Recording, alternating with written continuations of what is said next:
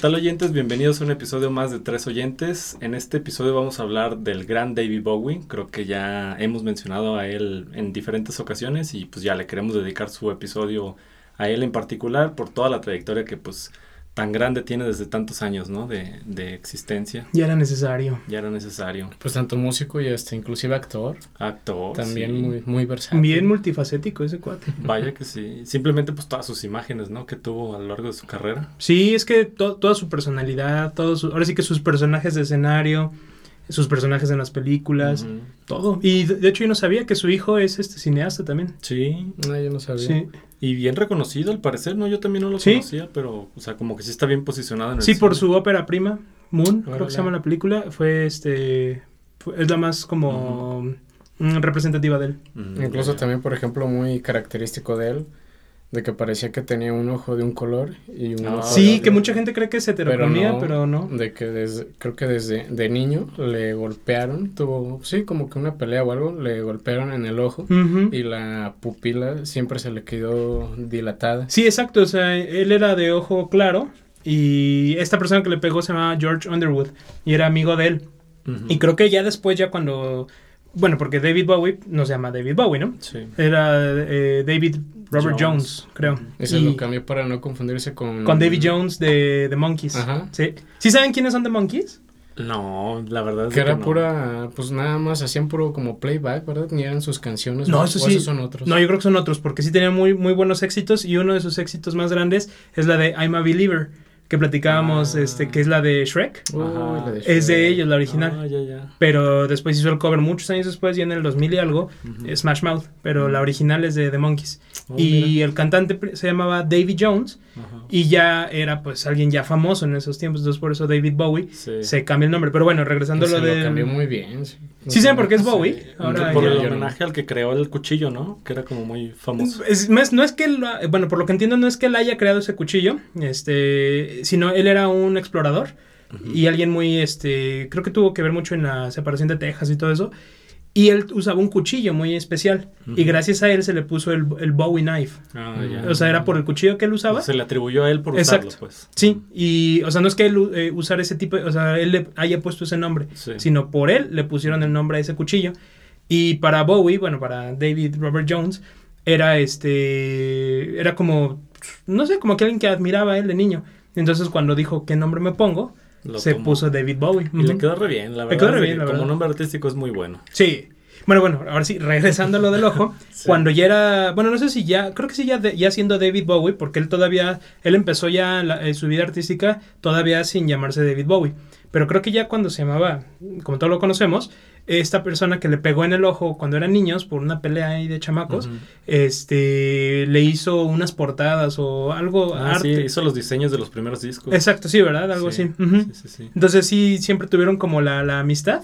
Y sí, es, es chistoso porque la verdad yo no sabía que... Yo sí pensaba que eran de dos colores los, los ojos, pero ya que te fijas Sí. bien, La sí tiene la pupila mucho más Sí, dilatada. en realidad su, su ojo derecho, bueno, los dos ojos son azules, Sí. pero el derecho es el que tiene normal. Exacto. El izquierdo Bien suyo dilatado. es el que tiene la pupila muy dilatada. pero tan dilatada que parece que es de otro color. Sí, parece que el ojo izquierdo es azul, digo, perdón, que es negro y, el, y el derecho es azul. Que sí, tal cual, Sí, si ya te pones no. a ver con más detalle, tal cual no es el, casi el puro perímetro que se ve azul. Sí, por eso de lejos parece que es de un color oscuro. Claro. Quieras que no sea esos accidentes hasta le ayudó para su imagen, ¿no? Sí, súper bien, súper bien. Y, y Porque sí, es bien característico. sí, es muy característico y, y velo tan así que Marilyn Manson lo tomó como tributo, como referencia y por eso Marilyn Manson usa un pupilente de Ah, ¿es por color. eso? Es por eso. Ah, mira. Porque Marilyn Manson consideraba a David Bowie como una gran influencia. Ah, para y él. también entonces por eso Y Manson lo- siempre con como Androgyny y todo eso, ¿no? Sí. Ahora sí que por la escuela, Eh, digamos, exacto. indirecta de David Bowie, ¿no? Sí, porque era su influencia y entonces decidió como hacer ese tributo, pero pues no se iba a golpear el ojo, ¿verdad? Entonces pues se puso un pupilente de otro color. Oye, que también cuánto chisme, ¿no? Salió en sus tiempos de, de Marilyn Manson. sí. Sí. Mucha controversia con toda la gente tan extravagante, ¿no? Siempre hay. Sí, siempre, siempre. Y yo no sabía que David Bowie comparte día de cumpleaños con dos personajes también muy importantes, con Elvis Presley Mm. y con Stephen Hawking. Ah, sí. Nacieron un 8 de enero los tres, Qué bueno. obviamente de años diferentes. eh, Presley creo que del 35, eh, Stephen Hawking del 42, no, 47, no me acuerdo.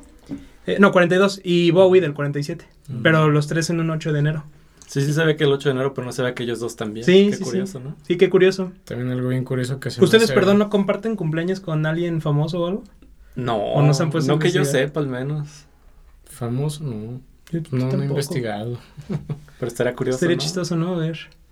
Pero Sí. como te decía, Pete, que otro así dato interesante que se me hace David Bowie, que fue así como de los primeros artistas que lanzaron así como un single en streaming, y fue en el año Mm. 96, que la canción era Telling Lies, y, pero que se tardaba Ah, hasta 11 sí. minutos en poder descargarla. Sí, Fue pues de los- la conexión por teléfono. Fue de los precursores del streaming también.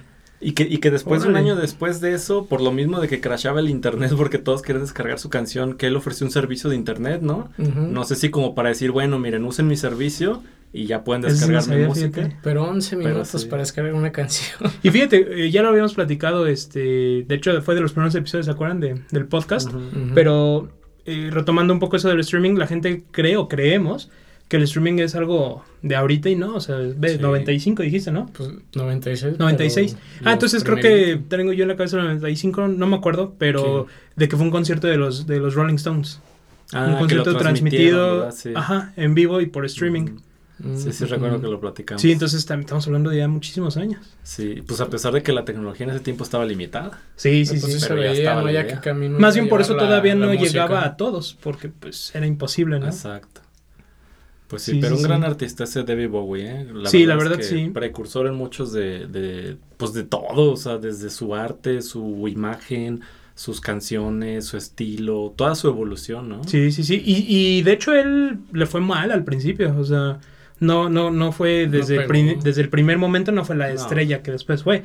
De hecho Sí, fue sí se gracias... Tardó varios años, ¿no? Como Sí, se tardó ya- varios años, este sacó su primer álbum como David Bowie, creo que se llama así el disco. Pues No le fue bien. estuvo como más o menos en 10 bandas diferentes. Sí, Antes estuvo de también David Bowie. en diferentes... Ya después, ya siendo famoso, también tuvo sus bandas, que tampoco les fue muy bien, la verdad. Eh, bueno, no digo que eran malas, pero no al nivel de, de, de Bowie. Pero sí, o sea, él creo que donde fue su punto de quiebre fue cuando Stanley Kubrick sacó la película la de 2001, una odisea espacial.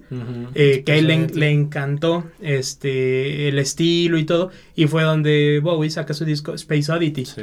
Que pues ahí es donde viene este canciones de las clasicototas, ¿no? De, de él. Sí, pues simplemente la Space Oddity. Sí, exacto. Sí saben Yo que creo que esa- es la- esa puede ser, yo creo, la canción más famosa de él, ¿no? Yo creo que es la más, si no la más famosa, la más Comercial, emblemática. Bueno, emblemática, sí. O sea, es como Sí. que siempre te, te acuerdas del Major Tom con, Exacto. con esa canción de, de Bowie. Grand Control to Major Tom, que dice. Sí, que de hecho esa me, me recuerda mucho a una escena, no sé si se acuerdan, en Friends, este que Chandler le está cantando.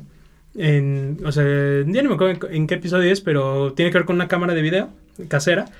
Y Joey graba algo para su abuela, creo, para que la abuela no vea que lo sacaron de la serie. Ah, Y ya que acaba el capítulo, eh, Ajá. sale Chandler cantando y es esta de ah. Space Oddity. Me da mucha la risa. Pues que esa- fue cua- esa escena. la canción que cubrió el alunizaje, ¿no? Ah, Del- sí. Del Apolo 11. Es que también estuvo ahí súper épico porque coincidió en el mismo año que se publicó esa canción, cuando Sí. iba a ser lo del alunizaje. Mm. Y hasta la BBC incluso la Sí, tomó ya sí, como sí. oficial para esa transmisión. hecho, Incluso también Elon Musk también la agarró para cuando aventó su... Eso, sí. También la agarró. Pues no iba a desaprovechar la oportunidad, ¿verdad? Si ya la habían hecho antes. Y es que siempre, no sé si fue a raíz de eso o qué, pero siempre como que el tema latente con David Bowie fue- siempre fue el espacio, ¿no? Claro, pues su personaje. Life on Mars, y Stardust, Stardust, Starman. Sí, es como su alter ego, ¿no? O- Pues fue su, uno de sus Es que alter egos. tuvo el- varios. Ah, sí. Fue su primer, ¿no? Pero digamos, alter ego. Sí, creo que sí. y el más importante. El más importante, el por el que todo el mundo, digamos, lo, lo ubicamos, ¿no? O sea, la Sí, imagen del rayo Sí.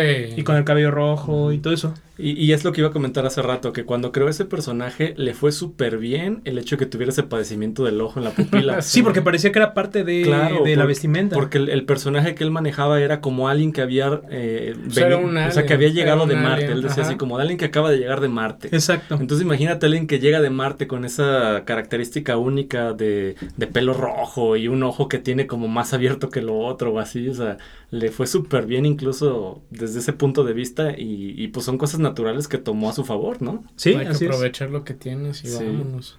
Sí, y de hecho en, en esta época que, bueno, antes de lo de Ziggy Stardust, cuando platicamos de Space Oddity, fue en esa época cuando conoció a su primera esposa, a Angela, que es la mamá del, del cuate que decíamos, este, del cineasta. Y yo no sé si saben que ella se llamaba Angela Barnett, Barnett, me parece. Y en ese tiempo salió una canción de los Rolling Stones que se llamaba Angie. Oh. Y decían que era dedicada a, a ella. No manches. Ajá, o sea, antes de que ella se casara con Bowie, ella era como groupie, o sea, como alguien muy allegada a los Rolling Stones. Órale. Entonces, cuando sale esta, cuando se casa con Bowie y todo, sale la canción de los Rolling Stones, se llama Angie, y obviamente todo el mundo dice, no, es que es para la esposa de Bowie, que quién sabe qué. Y los mismos, y luego también en esas fechas nació la hija de Keith Richards, que se llama Mm. Angela. Entonces, ahí, no, o sea, no, no, todo es para mí. coincide. entonces a la fecha no se sabe. La, ofi- la versión oficial fue en una Sí. entrevista con Keith Richards, Ajá. guitarrista de los Rolling Stones, que este, él dice que va para su hija Angela. Pero quién Pues, sabe, quién ¿no? sabe. Pero sí se me hizo curioso eh, ver, porque aparte pues siempre ha habido mucha interacción entre los Rolling Stones con Bowie, ¿no? Sí, claro. Y de hecho que también con los Beatles, no sé si saben que después este Bowie Sí, hizo una una canción, la de John Lennon. con John Lennon. Ajá. Bueno, la escribió, ¿no? La escribieron, ajá, la escribieron Lennon. juntos. Sí. Pues incluso ya habíamos mencionado también la canción con Mick Jagger que tiene, ¿no? Sí. ¿Cómo se llama? Dancing Ah, in the Street. ¿o ¿cómo se llama? Ah, no me acuerdo, pero Sí, es, ¿cuál es nombre muy, el video Dancing es in muy... the Street, sí se sí, llama esa. Ujú. Del 85. Y, y esa, pues también como que abre la controversia que también ya habíamos platicado en el episodio de los Rolling Stones. Sí, sí, De sí. que ahí como que Mick Jagger y, y David Pues Bowie dicen que Angela los, los cachó Sí. desnudos a los dos en su casa, quién sabe si de veras. Y, No, y la lista, ¿no? Y de alguien que Ay. nunca me hubiera imaginado, Slash, en una entrevista, Que dijo, dice sí, que... yo estaba ahí, yo estaba grabando. No, no, no, que llegó a su casa, él estando chavo, o sea, chavo niño, Sí. y vio a su mamá con Bowie Ah, sí. en la cama, sí, porque la mamá era estilista de David Bowie, la mamá de Slash, Oh. de Guns N' Roses, Ajá. era la, la estilista de Bowie. Y entonces este, dice Slash que él una vez entra en su casa y abre y en la sala o no sé dónde, o en la cama, no sé, los cachó, o sea, Bowie con su mamá. Oh, y dice, hasta la entrevista, creo que la entrevista es en algo en Japón, este, porque la que encontré viene literalmente con Ujú. subtítulos en japonés. ¿En serio? Ajá. Y dice, pues a esa edad yo no sabía qué estaba pasando, pero dije, esto no es, no es normal. Sí. Dice, ya muchos años después, pues sí me di cuenta lo, lo que sucedió, ¿no? Oh, Pero ahorita, por ejemplo, Pero de que sí. hablas de la de Fame, como pues toda la música, todos, o sea, lo, lo importante está relacionado, porque David Bowie tenía un guitarrista que pues utilizó casi para, pues para todos sus álbumes, que es. Carlos Salomar, que también ayudó para escribir la de Fame, y que este, este guitarrista Muy fue bueno, el que, ajá, fue el que produjo el álbum de Soda Stereo, Uh, Órale. este, ¿cómo se llama? La ah, Doble Vida, fue el que produjo. O Pero sea, como es- productor, no como músico. no, como ya el de con Soda Stereo como Ajá. productor Ah, ok. y con David Bowie como como guitarrista Ah, y fue bien. pues fue de los que pues repetía más más Sí. veces. Sí, es que sí se ve que tenían muy buena dinámica ellos dos. O sea, yo creo que por eso lo, lo mantuvo tantos años, porque incluso en los videos como que se prestaban mucho a ese performance que hacían. Bueno, pues todos sabemos que David Bowie hacía como mucha eh, escenificación sexual Mucho en sus... teatro. Y, y de, de hecho ahorita conciertos, retomo ¿no? algo por, por eso. Ujú. Y, y, y creo que iba muy de la mano con este guitarrista porque se prestaba para Sí. todo eso y lo hacían de una manera muy natural, ¿no? Exacto. O sea, no era como de está fingido, no es como es incómodo, o sea, lo hacemos porque nos nace hacer este show juntos. Y, y tenía la dinámica buena musicalmente y, de actuación en el escenario. Exacto, y de hecho gracias a eso, a todo eso que mencionas, esos factores como muy eh, sexual, muy, muy de la moda, muy de la música y muy todo eso, sin querer, él y varios artistas de la época, como Iggy Pop, por ejemplo, Ah, sí, Uh, estaban creando sin darse cuenta un nuevo género, claro. el glam rock, que ya se evolucionó después a hacer el, el glam, este glam metal, donde ya habían bandas como Motley Crue, Sí. eh, Kiss, todo eso, y este, pero sin darse cuenta, gracias a ellos llevarlo a ese límite, dan un pie a un nuevo género. Sí.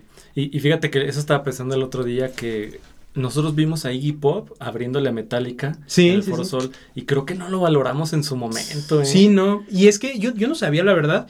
Hay una banda que, que, Pues que se llama The Stooges, no sé si lo conocen. No. Muy, eh, muy de los de los, sesen- de los 70s, eh, si, no mal, si no mal recuerdo. Y resulta, esta banda se llamaba antes Iggy and the Stooges.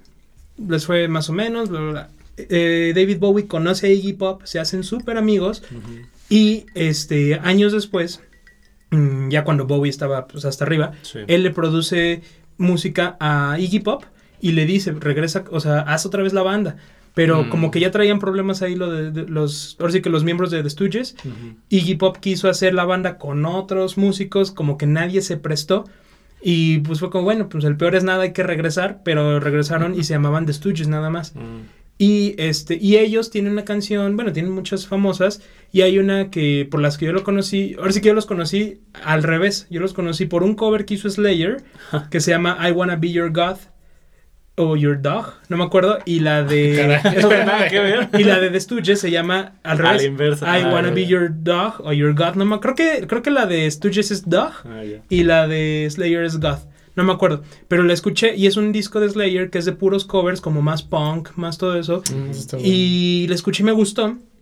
Pero leí la- o sea, viendo la letra y escuchando, dije, ay, caray, esto está al estilo De Slayer, ¿no? estilo, sí. Y me puse a investigar y vi que es de esa banda de The Stooges. Y dije, ah, ya, y escuché esa, esa canción, es la misma, to- misma tonada, mismo todo. Eh, ya, ya me acuerdo, es Doug, la de Stooges. Mm. Y este. Y ahora resulta que, ahora me entero que ahí estaba Iggy Pop. O sea, de esa banda Mm, sale. Iggy Pop. Oh. Y muchos años después, eh, ya con problemas de drogas que tenía Bowie e Iggy Pop, los Como dos deciden. irse. Se... Decidieron los dos, como, Sí. ¿sabes qué? Tenemos que rehabilitarnos. Entonces Sí, se van a que los dos Berlín. estaban en su peor momento Sí. y, y se ayudaron mutuamente. Y se fueron a Berlín y ahí fue como la época más creativa de ambos. Y yo supongo, ahí sí ya no sé por las fechas, pero supongo que ahí es donde ya Iggy Pop despegó solo, como. Iggy Pop. Sí, Y sí, tienes razón, cuando lo vimos, este... Como que no lo valoramos. Como que no lo valoramos, Pero realmente pues es alguien muy emblemático que... que, Sí, pues, pues, sí, simplemente es alguien de los, de los más cercanos a Bowie, o sea, Claro. era te- a- Es del más- mismo tiempo, mismos estilos. Y, y tan cercano que, que Angela, su primera esposa, le sugirió el personaje de Ziggy Stardust por Iggy Pop. Mm, o sea, por, por el Iggy, nomás como para cambiarle Sí, sí, sí. Ziggy.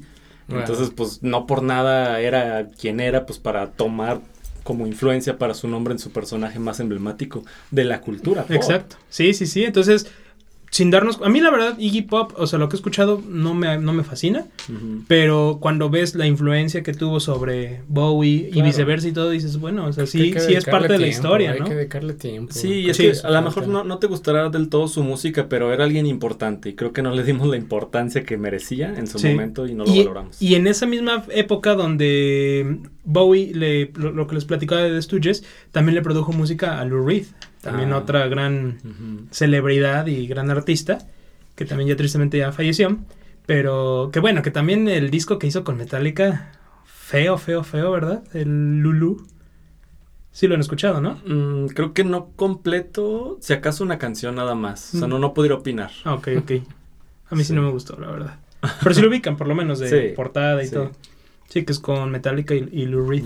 También una colaboración que no podemos dejar de mencionar, David Bowie con Queen, Ah, sí. Ah, la sí. de Under Pressure.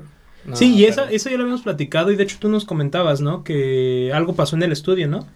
Era de que lo habían invitado a David Bowie para que nada más hiciera los coros de, de una canción, la de Cool Cat. Mm, Pero ujú. en general a la banda le dijeron, oye, pues como que no nos invitaron para eso, no, no estoy de acuerdo. Entonces tal cual ahí en que pues no estuvieron de acuerdo, entre todos se pusieron como A pues, componer. a, a componer, a improvisar, a ver qué salía y salió Under Pressure. Fíjate. Que- O sea, salió tal cual en el estudio. Ajá, Pero que- entonces era canción de Queen originalmente. Pues ahí hay muchas, muchas versiones que los de Queen dicen que a esta es- a tal se le ocurrió algo, de David Bowie le dicen no, que a mí se me ocurrió esto, o sea, todos como que andan ahí, Mm. pero pues en no está general, claro. ya para términos simples, es, es de los dos. Sí, Sí, es de los, es de dos, los dos. Pero para mí siempre esa canción fue de David Bowie. O sea, para mí. Y a mí al revés, para mí siempre fue de Queen. Es que hay mucha gente que piensa así, por eso se me hace curioso. Sí, y- porque y para ahorita mí- que dices de Queen, es el, creo que de ese álbum, es la única canción rescatable, para mi gusto, creo que sí. Pues creo que sí. Y fue gracias a, a David Y Bowie. creo que sí. Y es de las más famosas de Queen. Sí, sí, sí. Pero te digo, de ese álbum creo que es la única, la única, única, única. Por eso, por eso para mí es más como de pues era canción de David Bowie con Queen. Eh, Pero, Pero sale en un disco de Queen. No, no, exacto. no está en ningún disco de Bowie, ¿o ¿sí? Mm. No, por eso más bien sí es canción de Queen con colaboración de David Lo Bowie, que ahorita pero- sería el featuring. Ándale, Ujú, exacto. exacto. Pero pues sabe, está raro, ¿no? O sea, también es como la conociste. Yo la conocí por David Bowie, no la conocí a ¿En serio? ¿En Queen. serio? Sí. Yo creo que ¿Cómo? el 90% de la gente la hemos conocido por Queen. Pues, pues yo no sé cómo llegué a ella, pero la escuché y para mí era, "Ah, es que de David Bowie y sí, canta Freddie Mercury, Mira pero hasta ahí. Pero la Me neta sí trae más el, sí trae más el estilo de Queen que de Bowie. Sí. Pues sí, pero es que también David Bowie pues tiene muchos estilos de tantos años y Que también, justo que ahorita estamos hablando mucho como ya de... no sabes si es o no. para es. poner en contexto lo que es la, la historia de David Bowie, todavía nos faltan varias cosas, pero su estilo, yo creo que es algo bien único, Sí. ¿no? De, de, de él. A mí no sé ustedes qué opinión tengan, pero para mí siempre Bowie siempre ha sido como, bueno, depende de la época, ¿no? Pero la época que más me gusta de él es como más psicodélico, digamos, ¿no? O sea, un tanto psicodélico. Pues que será de los setentas, ¿no? Sí, Cuando estaba muy proliferando todo eso. Sí, que ya después también la época cuando salió Let's Dance, ese disco para mí Uf. me fascina. Yo creo que yo creo que es el disco que más me gusta Sí. de, de la carrera de Bowie. Pero sí, ya es más, ya es diferente, o sea, ya es más bailable, más pop, digamos. Pero Sí, sí siento que cuando, creo que ella por los años, no sé, seguía siendo Siggy Stardust o ya ella no. Mm, Creo que fue cuando anunció del- que el dijo que- 72, Y creo que duró nada más como dos años. Ah, entonces sí, porque no. ella Stardust fue así como que muy rápido. Y Sí. ya después de ahí fue. Pues de hecho es del disco que se llama The Rise and Fall of Ziggy Sí, Stardust. y, y luego sacó otro disco que se llama ay, Genius, no, no me acuerdo qué. No me acuerdo cómo se llama, pero es el de la portada donde es del- Sí. de, como de busto, digamos, ¿no? Él. Donde ya se ve que sale con el rayo. Y Sí. se supone que era como una extensión de Ziggy Stardust Mm. que va a América, porque es cuando ya hace como toda su Sí, es que carrera ahí, ahí es donde Unidos. explotó ya como fenómeno Ajá. y llegó a todo el mundo. Es que hasta sus canciones llevan como una como historia, ¿no? De este personaje. Sí, pues sí, por- por eso hacía personajes. Ajá. Pero, pero sí, según yo nada más duró del 72 al 73 cuando mucho, porque también sacaba discos cada año. Sí, Tiene un tiene un montón Sí. de discos. Y, y, y- fue nada más como porque pues quería llevar el personaje a Estados Unidos, ¿no? Cuando ya se va a, a hacer gira masiva a Estados Unidos, hace discos allá y todo. Pero fue como para mantenerlo, pero en realidad lo pensó nada más para el disco de, del Rise and Fall. Ya, ya, ya. Y, y de hecho, no sé si sepan ustedes, pero ese personaje, o sea, ¿por qué crees que, que- que ha sido tan emblemático en la historia? Eh, ¿Como por algún contexto social te refieres o...? Pues sí, o sea, porque, o sea, simplemente toda la comunidad LGBT está como totalmente asociada con ese personaje y con toda razón, porque es un personaje que él lo manejaba como andrógino, Ah, sí, sí, sí. o sea, que no tenía como género, ¿no? Entonces era algo como que no se había visto, algo que no se usaba, algo poco común, incluso prohibido el, el hecho de, Uy, declararse de otra ¿no? identidad o, o- o orientación sexual, ¿no? Ahí fue, Entonces, fue en esos años donde se declaró bisexual. no sé si fue en el 72 o 73. Sí, pues sí, fue en esa Fue en esa época. época, ¿no? Ajá. Sí, sí, sí. Entonces creo que sí tuvo como que ese gran impacto porque él hizo, pues, historia con eso, ¿no? Ujú. A través de un personaje, Con porque su ni, alter ni- ego. ni siquiera lo decía No como... era él. Sí, o sea, no, no lo decía como de yo, yo soy este personaje, o sea, más bien es un personaje para mi disco ahorita, pero obviamente, pues, él sentía esa forma, ¿no? Claro. Porque también tenía, pues, como ciertos eh, evaluaciones psicológicas que sí le habían hecho porque su familia tenía casos de esquizofrenia y así. Bueno, pues ahorita que mencionas a Donde- su hermano, eh, su hermano fue diagnosticado, lo mandaron a un psiquiátrico y después, no sé si ahí se escapó o qué, pero después se suicidó, se suicidó Sí. eh, aventándose al tren.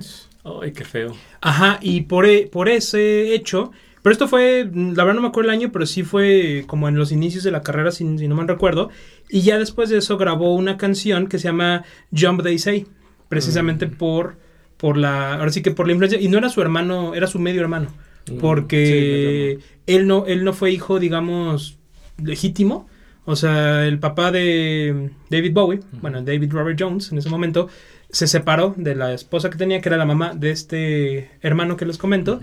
Y tuvo a, a- a David con otra mujer con la que posteriormente se casó. Ah, Pero lo tuvo, digo, ya para- en esos tiempos, en los casi 50, en el 47, pues sí era todo un tema, ¿no? Sí, Eso. como poco usual, mal visto. Ajá, sí. exacto. Entonces sí, como que había polémica en ese sentido también, pero por eso era el medio hermano. Mm, Pues sí, y, y digo, o sea, sí tenían esos antecedentes en la familia y él también se le ha como diagnosticado, se le ha analizado como que tenía ese, pues, trastorno de personalidad, ¿no? Por así decirlo. Y por eso utilizaba como sus alter ego o sus personajes en sus discos y sus Mm. obras como para expresar lo que en su momento sentía a diferentes etapas de su carrera. Y que eso sigue siendo a la fecha, o sea, es mucho más fácil eh, expresar algo cuando es un personaje, Claro. cuando no, no tiene nombre, digamos, de una persona. Este, y eso se ha repetido toda la vida, ¿no? Sí, y, y a mí se me hace súper bien. o sea, claro, está, perfecto que se pueda ocupar para algo bueno. ¿no? Exacto, y, y en su momento creo yo que marcó historia por eso, ¿no? O sea, porque estaba como bien. diciendo, Sí, sí, estaba sí. como diciendo, o sea, sí se puede hacer así, se puede hacer así, no pasa nada, está bien, todo, ¿no? Entonces yo creo que fue el impacto grandísimo que tuvo desde entonces y hasta la fecha. Y eso es algo que él hacía de toda la vida porque no, yo escuché esto como una anécdota, pero no recuerdo en qué época fue, pero es cuando él era niño, o sea, adolescente, digamos, usaba el cabello largo. Y eh, en esos tiempos, pues era mal visto. Eh, y ni siquiera, pero ni siquiera te lo digo como tú lo traes de largo. O sea, lo trae un poquito largo. Y él comenta Que lo que, él ya estaba harto, o sea, Ah, sí. y a su corta edad de, de adolescente, o sea, que él ya estaba harto de que en la calle le decían que le recogían el bolso, que, que, este, que los tacones, o sea, O sea, crítica, bullying, pues. pu- puro bullying, ajá, y él dijo, ya, es- o sea, ¿qué, qué tiene que ver el cabello Pues sí. con lo que somos nosotros? Y tiene toda la razón, o sea, hay... hay, eh, ahora sí que hay mentalidades y tristemente hasta la no, fecha por- siguen, siguen habiendo mentalidades súper retrógradas Claro. y, y qué bueno que él desde chavo, se, o sea, Sí, sí, ahora sí sí. que se puso en, su lugar y dijo, no, las cosas no deben de ser así. Y qué bueno que ya después, teniendo ya la fama y teniendo ya un canal, digamos, mucho más abierto, pudo haber explotado un, un personaje para poder este, es. dar parte a, a- a este movimiento, ¿no? A Como- esta, ahora sí que frenar tanta crítica y tanto, Claro, tanto claro. bullying, ¿no? Que no tiene lugar. No, y, y pues dar como esa apertura de, de, pues está bien, o sea, no tiene nada de malo y pues seguimos siendo personas, ¿no? Claro, eso no te define. Y, y también se me hace muy curioso porque mm, no estoy seguro, pero en cierta época, de, de, más bien en cierto año de esa época, sí, sí declara abiertamente que era gay. Y, y según eso en Inglaterra en ese entonces era ilegal. Entonces, o sea, ¿cómo, cómo lo hizo públicamente a pesar de la ilegalidad? Y, y pues salió adelante, ¿no? O sea, pues no pasó nada. Era su personaje quien lo manejaba así. Y, y pues ya después declaró que era bisexual. Mm, Y después declaró que, que no era bisexual. Entonces, o sea, ahí él mismo estaba diciendo, la sexualidad y la identidad sexual es un espectro.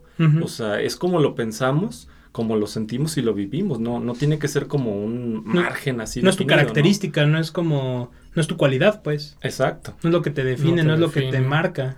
Claro. Y en ese entonces era pues más, más complicado, ¿no? Pero Uy, sí, de por sí ahorita es, es todo un tema. pues sí. Imagínate esto en los setentas. Sí. Entonces por eso creo que fue un parteaguas y una gran influencia que, que hasta la fecha pues todavía se sigue reconociendo, ¿no? Sí.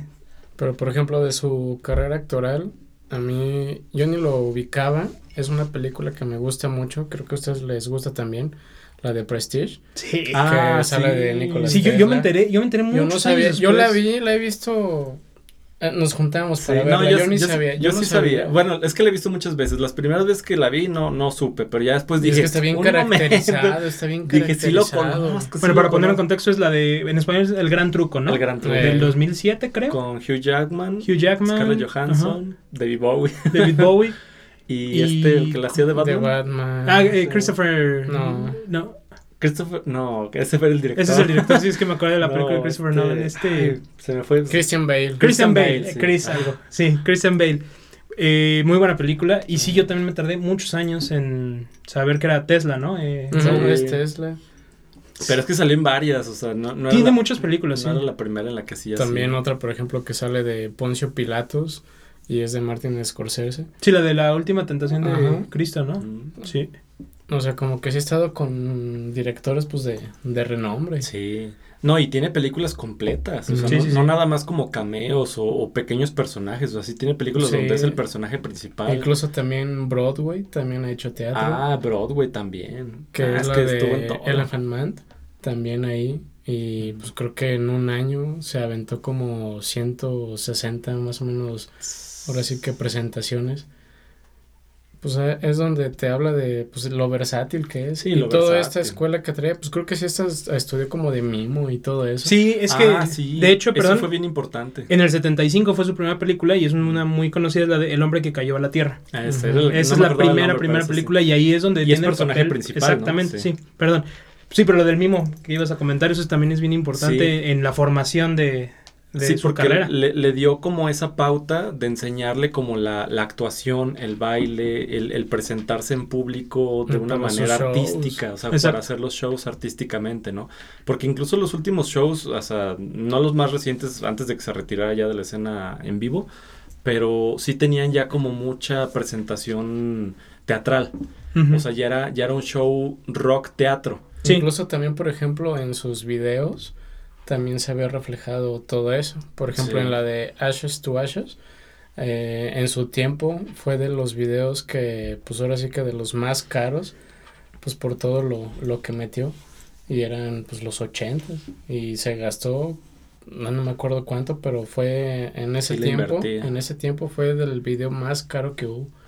Y pues todo se ve reflejado pues por toda la, la escuela que trae. pues sí. Y, Y y es es que y era la parte artística, o sea, no es nada más como de yo me presento aquí en vivo y a ver qué me sale, no, o sea, traía toda la escuela de Sí, todo es eso. Claro. lo que No, y él, y él sí. era, él era muy amante del arte. Por ejemplo, Warhol era su Ah, artista sí. favorito. De hecho, en una película sale como Warhol. No me acuerdo qué película es. Este, eh, bueno, más bien el nombre no me acuerdo cuál es. Pero él interpretando a Warhol y todo. Andy Y Warhol. él dicen que pintaba muy bien. O sea, siempre fue un artista Sí. hecho y derecho en todos los sentidos, ¿no? Entonces, Claro. La verdad, esa formación que tuvo en el teatro fue muy buena. Porque quién sabe si sin eso hubiera logrado sacar su personaje de Ziggy Stardust, eh, Eh, el posterior el de, de Thin White Duke. No sabemos, es una ¿no? bolita de nieve. Pero que exacto, va o sea, va atribuyendo y final. Exactamente. Pues qué padre, yo siento que eso está muy chido, o sea, que puedas hacer como esa expresión artística, no nada más en la música, sino en la presentación en vivo, de una manera que no es común. Y es lo y que, te- le gustaba. Ajá. Es lo que le Sí, sí, gustaba y se vendió. ¿Sí? Y a mí algo que se me hace impresionante es que Bowie es de esos artistas que es muy común que alguien te diga que es su artista favorito. Es, es algo muy, o sea, que me impresiona porque hay muchos buenos artistas y todo, pero siempre hay mucha gente que te dice, la verdad para mí no es mi artista favorito, pero sí me gusta mucho su, Pues su- carrera y todo. también, sí, pero siempre te por dicen todos eso. lados. Sí. Sí, eran pues como tributos y... Que de hecho, qué triste que no pudo ver el, el ahora que mencionamos lo de su muerte, eh, que no pudo ver el éxito de su último disco, el de Black Star. Sí, porque salió dos días antes de que falleciera. Dos días antes de que falleciera y aparte eh, falleció y sin- nadie tenía ni, ni idea de que estaba mal. Pero es Llevaba que- año, más de año y medio, creo, con ¿verdad? cáncer. Pero fue intencional, o sea, él ya tenía 18 meses Sí. combatiendo el cáncer. Pero, pero nunca lo mencionó. Nunca lo publicó ni nada. Y de hecho, para Sí, grabar pues, ese dieron disco. como una fecha límite, dijeron, pues eh, me dieron este rango de vida, Ajá. saco mi álbum aquí, pues días más, días menos. Pues sí. No, y te aseguro que literal ya nomás estaba luchando para terminar el disco Sí. y en lo que se publicó ya no pudo Y más. tiene unas rolas, por ejemplo, Buenísimas. Lazarus, buenísima. Oh, Pero Rolas, bueno, ahorita hablamos de eso. A la que me refiero es de que, o sea, él ya había, o sea, ya sabía pues que estaba enfermo y ya sabía que era terminal y que se iba a morir.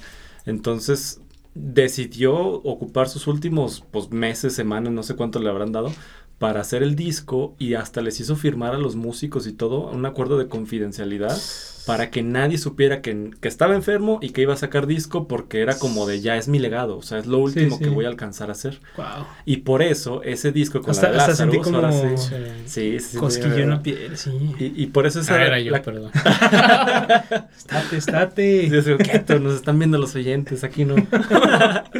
y, y por eso esa canción de, de Lazarus está totalmente intencionada a su Sí, relación de de, estoy muriendo y ya, o sea, pues, es, es- es una despedida. Y el video está bien, está Sí. bien fuerte, o sea, lo sientes así con esa energía de, de despedida, de que estén afrontando ya la muerte. ¿no? Ahorita algo así similar, Ahorita- me acordé mucho, por ejemplo, de Queen. Justo, justo. Ah, Freddie. Mercury en sus últimos momentos con. The Show Must Go On. No, bueno, pero- con todo ese pero- disco, pero, esa, canción la escribió Brian May para, Para, eh, Freddie Mercury. Sí, sí, sí. Y que esa canción salió en una toma. Sí. Era de que, no, pues denme chance. Sí, porque ya estaba Ya- mal. ya andaba ¿no? mal y todo. Llevaban meses sin verlo porque Era pues, de estaba que en su casa muriendo, literal. Y ahorita sale. Y en una toma salió. Y lo que escuchamos ahorita ahí de lo esa dejó canción. todo. Ay, es lo que- otra vez. No, y esa, esa canción de verdad la puedo escuchar mil veces y las mil veces me, me da escalofríos, o sea... Sí. eh, Es bueno, que no es el trans- pero... es el pero trasfondo, ¿no? es- También es que es el trasfondo. Es lo que te transmite. y aparte cuando sabes que esa letra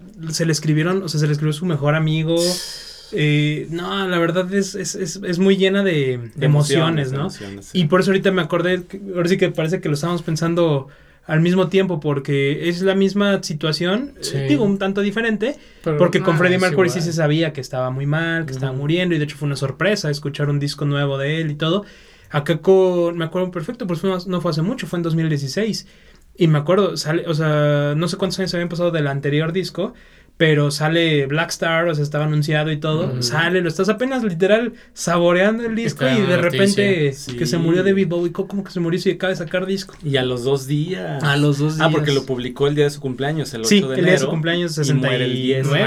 90 y Ajá. 69. Y a los dos días muere el 10 de enero. Y, Sí. y si es como de, ¿pero cómo? Pero es que hasta planificar tu muerte y que coincida todo es de Sí, rockstar, güey. sí, Es- la es verdad, sí. Pues es sí, sí, sí se ve que lo dio todo en sus últimos días. Sí, sí, sí. Y, y es que la verdad e, es, ese nivel de artista, no sé en dónde más lo puedas encontrar. O sea, digo, sé que hay muchos muy buenos artistas a lo largo de la historia, no, no es el único, pero algo, mira qué reflejos. Eh, qué habilidad. Eh, pero algo que sí me impresiona es lo que mencionaba hace rato, que es, es muy común escuchar que David Bowie es el artista, el artista favorito de mucha gente. A mí también eso me ha sorprendido porque mucha gente también me ha dicho eso. Sí, y, sí, sí. Y, y, o sea, sí entiendo el por qué, pero se me hace curioso que tanta gente lo diga así, ¿no? Sí, porque es muy común, no, que tal banda es mi favorita, pero cuando ya alguien dice, él, este artista, porque, Sí. por ejemplo, Es que ahorita lo que decías de el guitarrista que tenía y todo, que muy bueno, la verdad. Eh, por ejemplo, la canción, ahorita me acuerdo la de, no sé si ahí estaba ese guitarrista, pero la de Let's Dance salió la versión normal y la versión extendida. La extendida es una joya. Y, y- y por la parte musical, ni siquiera la parte donde canta David Bowie, ¿no? ¿Saben de cuál canción hemos hablado? De la de Heroes. Ah, No, Heroes. sí. esa también yo creo que ha sido de las canciones que pues más versionada tiene. E incluso, no sé si sepan, como dato curioso, de que Apocalíptica tiene cover de esta canción Ah, Sí. con el vocalista de Ramstein, Ah, este con Till, con Till Lindemann. Se llama Hayden, pero tal cual es la de que canta pues eh, este Till, Ajá. pero pues en, en alemán.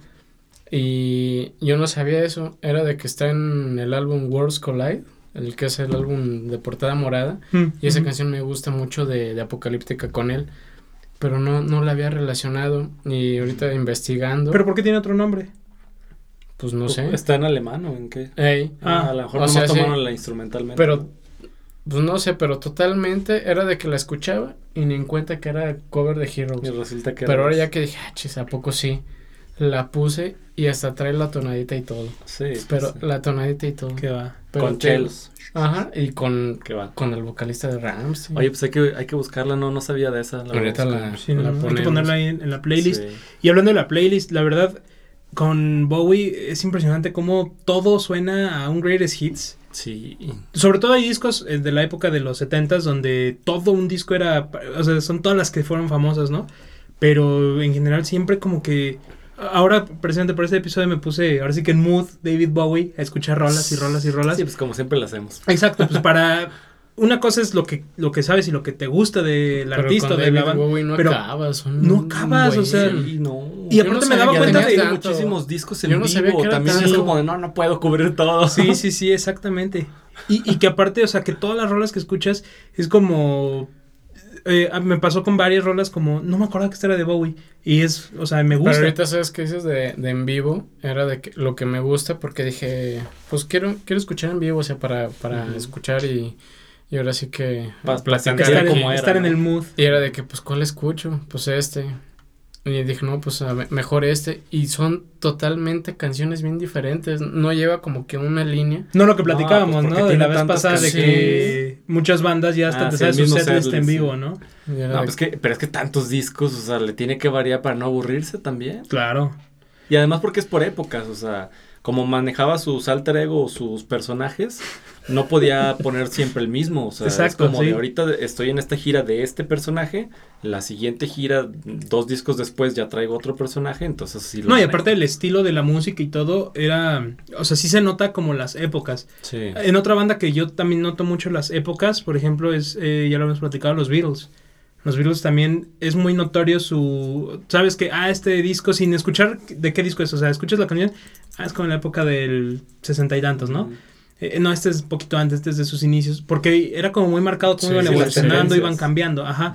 Y Bowie, no digo que vaya evolucionando porque creo que siempre ha sido muy su estilo, o sea, muy, muy único, muy original, pero sí eh, se nota como, como que él sabía definir como, este es mi estilo de esta, de esta época, Ujú. este es mi estilo de la otra época, y no, no es como que todavía traía tintes de lo anterior, no, No, como él que es- cortaba, él ¿no? cortaba, o sea, Sí. es como, esto es este estilo, este es este otro estilo, ¿Saben? pero no sé, eh, tal vez había rolas que él quería sacar, no sé si tal vez las desechaba o las transformaba para que entraran en el nuevo estilo, pero sí es como muy notorio, ¿no? E- Esa Sí, parte. pues de hecho a, a Ziggy Stardust sí lo mató. Sí, o sea, y lo anunció, dijo, Lo anunció públicamente y dijo, este es mi último concierto Sí. y disfrútelo. Lo básicamente. desquitó Que lo de que hecho, tenía que desquitar. Hasta, hasta asustó a los músicos porque los músicos no sabían de qué decía y creían que ya Sí. se iba a retirar. Sí, todo y el los músicos ya nos quedamos sin trabajo, pues, haciendo nuestra última rola. Pero en realidad se refería al personaje, ¿no? me recuerda mucho a como Ghost, Ándale, que, que cambia que también cambia de, papa. papa. y lo matan y lo reviven y de todo, ya van en el 4, ¿no? Pues ya ni se sabe. Bueno, ya tuvieron, tenían el Papa Emeritus y luego el, al Cardinal Copia y luego otro Papa Emeritus. Y el cardenal, ya sabes. no, no, ese no. No sé qué se ve eso. Pero ¿saben de qué otra canción me acordé? Y eh, no sabía que era de David Bowie. Pensé que era de Nirvana. Ah, Ah, claro, sí, de sí, sí, the World. Sí. Que saca en su, en su unplug Nirvana. Yo juraba, juraba, juraba, juraba, juraba Que era de que era de Nirvana. Nirvana. Lo mismo me pasó a mí. Y también ya después escuchando las de. Bowie fue como La verdad no me "Un acuerdo, pero momento". creo que también porque yo a Nirvana lo conocí antes que a Bowie, pero el Unplugged lo escuché muchos años después, el de Nirvana. Entonces, pero yo creo que también me pasó lo mismo. Y yo creo que eso es algo muy común y sobre todo en la, o sea, en nuestra generación, ¿no? Pero eso está padre lo que hizo Nirvana. Porque ese unplug, bueno, ya hablaremos un episodio de unplug. Ujú. pero agarró Sí. así como varios covers y quieras que no, pues se lo presentan a nuevas generaciones como nosotros ¿Sí? que ni sabíamos que era David Claro. Bowie. Pues sí. Y es que volvemos a lo mismo. Tiene tanto material de David Bowie que cómo saber que es de ellos si te lo está presentando otra banda, ¿no? Yo Exacto. sí cuando escuché la de David Bowie dije, un momento. A ver, por tiempos, pues fue primero David Eh. Bowie, pero pues deja busco Ah, porque... que hablando de, ya, ya habíamos mencionado eso de que era difícil identificar de quién son las canciones cuando son covers o versiones Ujú. anteriores y todo. Spotify tiene ya la funcionalidad, no sé desde hace cuándo, Manches. pero yo ya la descubrí hace poco, ¿Cómo? donde puedes ver los créditos. Ah, sí. Y en los créditos te dice quién es el compositor. compositor y el quién es el intérprete, intérprete, y así. Entonces ya, y si tienes dudas, lo puedes checar desde ahí. Sí, pero solo en la versión de escritorio. No, en el móvil Ah, ya- también. ah, en entonces el eso es nuevo, también. porque antes solo se podía en la compu. Ah, no, Ya se pues pueden en Órale, se puede. órale. No, pues ya. Y, y esa me quedé con la duda porque platicábamos del episodio donde mencionabas de la de eh, Prince, que tenía la Eh, canción Ah, sí. de Nothing Compares to You. Y dije, no puede ser, y la busqué. No me y, y ahí apare- No, no sí, te creí, sí No te te creí, no te creía. O sea, sí te creí, pero, pero ahí fue cuando vi la funcionalidad y vi que se puede hacer eso y sí, sí Wow. coincide, entonces Órale. está chido. Eso yo sí sabía que lo traía ya Apple Music desde hace tiempo. Ah, es que yo no uso Apple Music. Bueno, pero otra Pero, qué pa- no, y sabía que lo tenían en escritorio, pero qué bueno que ya lo pusieron. Sí, es que también dos. es padre saber, o sea, una cosa es escuchar la música, pero también si te gusta como indagar y meterte Claro, ah, sí. en quién escribió esto, quién colaboró, pues, pues sí, es, es, es No, padre, pues ¿no? para dar el crédito a quien le corresponde, ¿no? O sea, el compositor, al fin y al cabo. Entonces, ahora que ya lo tienes ahí en el celular, checa lo que te había comentado del de Tame Impala. Mm. Que a veces que te había comentado que Tame Impala mucha gente cree que es una banda, pero es un güey, es un, Ujú, es, sí. es un músico. Eh, ya, y, y se llama Tame Impala para poder representar en vivo. Claro. Pero él, eh, aparte de que todo lo de Tame Impala es de él, que hasta el está en- contrato, ¿no? No, pues, pues tráelos para que firmen. ¿Y cómo le explico? Soy yo. Sí. Pues por eso ahí se inventa el nombre. y, y tiene colaboración en un montón de otras bandas y ahí este lo puedes buscar. Ah, ese lo hablamos bien. en el de Corona Capital, ¿no? Sí, sí, sí, sí, justamente. Bueno, pero otra canción que también me gusta mucho de David Bowie, yo creo que también es ustedes, Modern Love. Uh, sí. Que esa también como que entró en como que conflicto porque tenía muchas semejanzas con un hit que traía de Elton John, I'm Still Standing. Ah, sí, sí. muy, Sí, muy, el coro, muy- ¿no? Es como, sí. como Ajá. similar, ajá. Pero Es- no llegó legalmente No. a proceder en algo. ¿o? Es de que tal cual, no sé, no sé bien, pero las dos salieron casi casi que el mismo día y se estuvieron haciendo pues durante los mismos meses. Mm, ya. Y era de que David Bowie no sabía lo que estaba haciendo Elton John y viceversa. Y salió y pues ahí quedó, o sea, pues era lo que estábamos haciendo y Pero mira, coincidió. Dos Sí. genios creando lo mismo al mismo tiempo. Eso porque es calidad. ¿Qué pasó ahí en la Matrix en ese momento? No, porque es calidad, es Sí, calidad.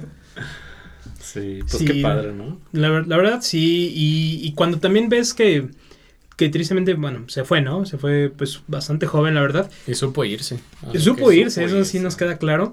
Pero es padrísimo ver cómo a lo largo de su carrera, aunque empezó pues mal y no por su culpa, o sea, simplemente, o sea, eh, ahí es donde muchas veces no es tu momento, ¿no? Tal vez en ese momento o el estilo que él trae en Y ese ahí lo momento no era importante es seguir y seguir. seguir y seguir seguir, y, y ve seguir. todo lo que él tuvo que ver indirecta o directamente con músicos que, eh, o sea, que también son súper famosos, ahorita ya lo mencionábamos, pues con eh, John Lennon, que escribieron esa canción, con Queen, Mick Jagger. Mick Jagger, o sea, o Iggy sea, es, impresionante ver todo lo que gira alrededor de, Sí. de él sin, digamos, sin él haberlo hecho a propósito, ¿no? Claro. Pero es que está muy bien, o sea, pues no por nada es David Bowie, o sea, Sí. es una leyenda. Es tal una cual. leyenda. No sé Y- por qué nos habíamos tardado tanto en... Pues porque también hay muchos, hay muchos Sí, temas ¿verdad? de qué platicar, entonces hay que darle el espacio a cada uno en su momento. Sí, pero, pero ahorita sí, la verdad, Bowie, qué, qué bueno que ya tocamos este tema porque creo que lo hemos referenciado indirectamente, también nosotros en, en otros episodios, simplemente en Sí. Queen, en cosas así. Eh, lo, lo único que sí, no, la verdad, no sé, ¿está en algún salón de la fama o algo? Ay, de veras, yo, yo eso sí no sé qué, qué premios, reconocimientos o eso tenga. creo que sí tiene. Sí, Sí. sí, eso sí no Pero sé Salón si de la. Fama Pues de no seguro sí, seguro. porque por el número de, de ventas también tuvo que haber Tiene todos los premios. requisitos, o sea. Y por los años también, ya ves que se necesitan como ciertos años de, de estrellato. Sí, sí, Entonces sí. seguro también por Sí, de eso que tu primer álbum haya salido creo que 25 años De hecho, antes. creo y- que hasta lo habían promovido como para eh, darle como títulos nobiliarios. Ya ves que Ah, pues que lo rechazó. y lo rechazó. Lo rechazó. Entonces, pues si le dieron un título nobiliario ofrecido, Sí. entonces seguramente tiene todos los premios. Ay, pero haber. Ah, mira, ahorita que preguntas de premios, la canción de Chains, que Ah, sale incluso en Shrek, sí, que esa está en el Salón de la Fama de los Grammys y por su Ah. importancia cultural y musical. Fíjate, o sea, y una esa rola, canción, esa canción rola. nada más. Ni él no, sí, tiene que tener todo. O sea, ya, ya, ya va por default, o sea, ya Sí, ni se es, pregunta. es por default, ¿verdad? Sí. Que bueno, nunca sabes. Hay muchos artistas de, que no están en el Salón de la Fama y no te explicas por qué. Pues sí. O que tardaron muchísimos, muchísimos años. Es que es como una rifa, ¿no? O sea, sí es como que te tienen que promover y hasta que no te den Sí. el Ya sé hay que dedicarle bien su episodio. Sí, porque hay- yo- hay yo- mucho- Hasta yo ni sé bien cómo. Mucho contenido, mucho material ahí. Y está, Eso. pues está padre informar y, y nosotros sabemos. Informar y, e informarnos, ¿no? Sí. Más que nada primero. Porque aquí venimos con toda la información siempre. Exactamente, al día. No, y sí, con las noticias. ¿Saben que me gusta también mucho de la historia de David Bowie? ¿Qué? Su segundo matrimonio. Se me hace como bien romántico. Ah, sí, con una modelo, ¿no? Sí, Eh, Iman se llama. Ajá. Y ¿De dónde era? Es de, ay, sudafricana creo. Sí, ¿verdad? Nomás que no sé exactamente de dónde. Mm. Pero se me hace bien padre porque como lo cuentan, o sea, literal se conocieron y el día que se vieron fue como de, de tú y yo somos uno mismo y, Hubo- cuenta, de cuenta. y, y, o sea, ya como que mentalmente hasta David Bowie lo ha mencionado como de cuando yo lo vi, cuando yo la vi, estábamos platicando, estábamos conversando y yo en mi mente ya me estaba imaginando cómo iban a ser nuestros hijos. O sea, él ya se había hecho la idea y, y pues sí la, la conquistó y, y, o sea, ella como que al principio no estaba como muy convencida, pues porque era David Bowie y toda la, la historia de pues, ¿Eso en qué año fue? rockstar y todo. Ay, no sé, pero creo que cuando falleció tenía 25 años de casados. ah, Entonces, entonces pues, sí, ya un sí rato. era desde hace varios... Sí, porque con, ella tuvo una hija Mm, y creo que tiene como 20 años ella, 22, una cosa así. 90 y algo, entonces. Sí, tuvo que haber sido o finales de los 80, o, bueno, no sé exactamente. Principios 90. Sí, sí, sí. Pero se me hace bien padre porque incluso hasta le propuso matrimonio y todo y como ella no estaba como muy seguro, muy segura de que quisiera casarse con David Bowie, pues por lo que representa ser David Bowie, Eh, ¿No sabes la- cómo se conocieron? Mm, Creo que el- a través de un productor o algo del, del medio musical, este, se la presentaron y, y ya, o sea, de ahí ya se, se llevaron bien y empezaron a salir y todo. Y, y cuando le propuso matrimonio, se supone que le compró un anillo que a ella le había gustado en, creo que Florencia, o sea, que había visto como en una, tienda. en una tienda así de joyería. Y dijo, ah, ese anillo está bien bonito. Y años después, cuando se iban a comprometer, Fue a- David Bowie fue y lo quiso conseguir el anillo. Según eso ya lo habían comprado naturalmente. Sí, pues sí. Buscó a la persona que lo compró, le hizo una oferta que no podía rechazar ¿Cómo y crees? se lo compró para podérselo ofrecer a ella. Y se, y, y se casaron dos veces. O sea, creo que fue una, una vez en... Ay, no me acuerdo si fue Suecia. Creo que sí. Y luego ya en Estados Unidos. Y, o sea, sí es como una historia como muy padre. Ah, yo de- también de- llevo dos. Ah, pues sí. y con la misma. Pero se me hace como una historia muy padre romántica de ellos dos, que no, a lo mejor la gente no habla mucho de, de, de esa parte de Sí. David Bowie, pero es como muy bonita porque él decidió también como que ya dejar el estrellato de lado. Sí sigue haciendo material, pero ya no presentaciones así tan masivas como antes, ya no discos cada año, para dedicarse pues ya a su matrimonio, ¿no? A su Claro. nueva familia. Entonces está como bien, bien padre. Órale, ese sí, no- sabía del matrimonio y todo, pero no sabía toda esa historia de Sí. tan romántica detrás de ello. Pues creo que Qué padre. muy buen cierre, ¿no? Para Muy buen cierre, hablar de... creo que sí. Sí, qué, qué mejor cerrarlo con eso que con Sí. el tema de la muerte y todo eso, porque... A ver, Perdón, perdón. Perdón, perdón, pero la verdad, pero bueno, nada más tocar un poco, creo que sí han salido también muchos este lanzamientos póstumos, ¿no? Eh, sí ha tenido, Sí. obviamente no álbumes, pero como... Como canciones inéditas. Ah, así. sí, Son de ¿verdad? las grabaciones que pues se quedan, ah, este no está poder para meterlo en el álbum. Como el de Michael. Jackson. Ándale. Está sí. muy bueno. Pero por eso decimos, o sea, ¿cuánto material no hizo? O sea, Claro. Sí se veía que ya al final lo que quería era sacar todo el material que pudiera para dejarlo como legado. Y pues ahora canciones de discos de hace tantos años que nunca publicaron, pues con mayor razón, ¿no? Y sí, pero sí, regresamos a la parte romántica. Qué padre de, de eso, ¿no? No sabía la verdad. Sí.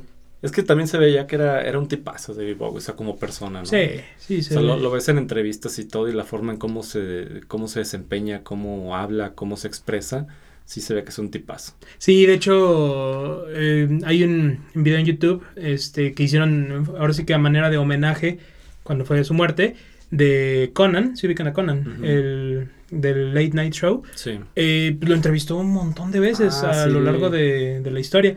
Y, y es padre ver, o sea, las, ahora sí que como era bien multifacético, ver todas Sí. las, las diferentes de estilos épocas y estilos Era que otra traía. persona, ¿no? Pero Tal al final del día siempre lo que dice Pablo sí es cierto, o sea, como que se veía que era un, un tipo muy agradable. Entonces verdad, sí, eso sí. Yo creo que también eso tiene mucho que ver en, en, en el carisma y en el por qué, regresando, por qué para mucha gente es su artista favorito, ¿no? Exacto. Y que también lo padre es eso, que hay artistas, hay músicos que también hacen eso de ser actores y todo, pero creo que él pudo ser las dos cosas y ser famoso en, ambas bien. cosas, ¿no? Y sí. Creo que siempre lo recordaremos como músico más que como actor. Sí. Pero en donde sale como actor, por ejemplo, pues eso que platicábamos de que cuántos años nos tomó saber que era este David Bowie, este Tesla en esa película. Pues, Y así muchas películas. son de nuestras favoritas. Sí, ajá, Pues quizá porque a lo mejor no lo conocíamos como tanto en su momento. Tal vez. Después vuelves a ver la Mm. película y dices, ah, yo sé quién es él. Claro Sí, que sí, es él, ¿no? Sí, totalmente. ¿Verdad? Y Y en su momento no. a buscar y, ah, Ajá. pues sí. Sí, o sea, pues como que te vas enriqueciendo más de su música, de su historia y todo, y pues ya, lo identificas más fácil. Bueno, pero Pues alguna recomendación de una canción. Otra. Para mí siempre, No, o sea, si, me- si nos pudiéramos quedar con una sola rola de David Bowie, para mí siempre es, es y será Let's Dance. ¿Sí? Sí, me, me fascina esa canción. O sea, me gustan muchas otras canciones. Y aparte yo mencionaba que la época que más me gusta de él es la, o sea, más setentera y así. Esta es de, no me acuerdo qué año, 82 o algo así. Eh, pero prefiero, o sea, esa, esa canción algo tiene que me encanta. Tiene un sí sé qué. Exactamente. Sí, porque aparte tiene eh, una- un saxofón muy... eh, Regresamos a lo que platicamos, ¿no? Del saxofón. Tiene unos solos de guitarra muy padres. O sea, la verdad me, me encanta Ay, y ahorita que iba a saxofón. Ah, sí, por eso yo también como que me brincó. Yo. Lazarus. Es lo que les iba a preguntar. En la de Lázaro no habrá tocado él el saxofón. Pues de hecho el, sax- el saxofón eh, Porque fue su primer instrumento. principal. Sí, No lo dudes, no, no lo he... Sí, ¿verdad? Ahora sí que no me metí a investigar eso, pero nunca sabes. Hubiera estado buenísimo que se hubiera sí, grabado él. sí. Y es que ve, ahí es donde regresamos. Compara Lazarus con Space Oddity, son dos Sí, canciones claro. totalmente distintas. No, pues todo ese último disco sí se, sí se siente más oscuro. Sí. O sea, que, que ya traía la influencia de lo que él ya sabía que iba a suceder. ¿no? Sí. O sea, lo inevitable. Pero qué, qué padre que pues sí ha sabido manejar toda su música a lo largo de su carrera. Sí. Yo no puedo decir una sola canción, la verdad. Es, es Tienes muy que difícil decir para una, mí siempre que. decir una. Pero bueno, voy a hacer el intento. no, voy a decir de las principales. Creo que la de Hero sí, sí es la sí. que yo considero así como que, que más me gusta por lo que representa y, y la forma dinámica musical que maneja. O sea, creo que, creo que sí me gusta mucho por eso. Pues es también hasta como David Guetta, ¿no? Tiene como cover y como que... ¿Sí? ¿De Heroes? Ajá. Sí, También. no sabía, fíjate. Ahorita también las ponemos en el Ahorita la. No, esta playlist va a quedar, va a parecer que nada más agarramos la, todo todos los discos y los aventamos ahí. No, no, Ah, si pusiéramos todo. De hecho, no sé si sabían que tiene hasta como una narrativa del cuento de Pedro y el Lobo. ¿Cómo crees? No, eso sí, ¿En, en disco o...? Sí, está en Spotify. Búscala con, La- la, con la filarmónica, no sé dónde. O sea, está no. Ambientada. No. Es que está como ambientada con la orquesta sinfónica y él la está narrando la historia. Pues cada vez me sorprende más este Sí. David Bowie. Está una, un estuche de monerías. Sí. Pero bueno, otra rola que yo podría recomendar así como de mis favoritas, yo creo que sí la de Space Oddity. Es que Sí, también es está... que es muy buena. Y pues para todo lo que la utiliza, no sé, el alunizaje de No, y lo que, ya, exacto, ya lo que representa. Claro. Entonces, pues, ya, no puedo decir más. Pues ahí lo tienen oyentes. Este, este fue el episodio, la verdad lo disfrutamos mucho porque es un tema que nos gusta mucho. eh, la verdad la influencia que tiene David Bowie sobre muchos artistas que nos gustan, sobre en general géneros y música que nos gusta, es innegable. Entonces, la verdad creo que fue un buen momento para, para hablar de, de este gran artista, ¿no? Sí, creo que sí. Pues bueno, oyentes, nosotros somos Pete Paul, Y Vic. y somos tres oyentes. y tú que eres el cuarto oyente, búscanos en nuestras redes sociales como tres oyentes.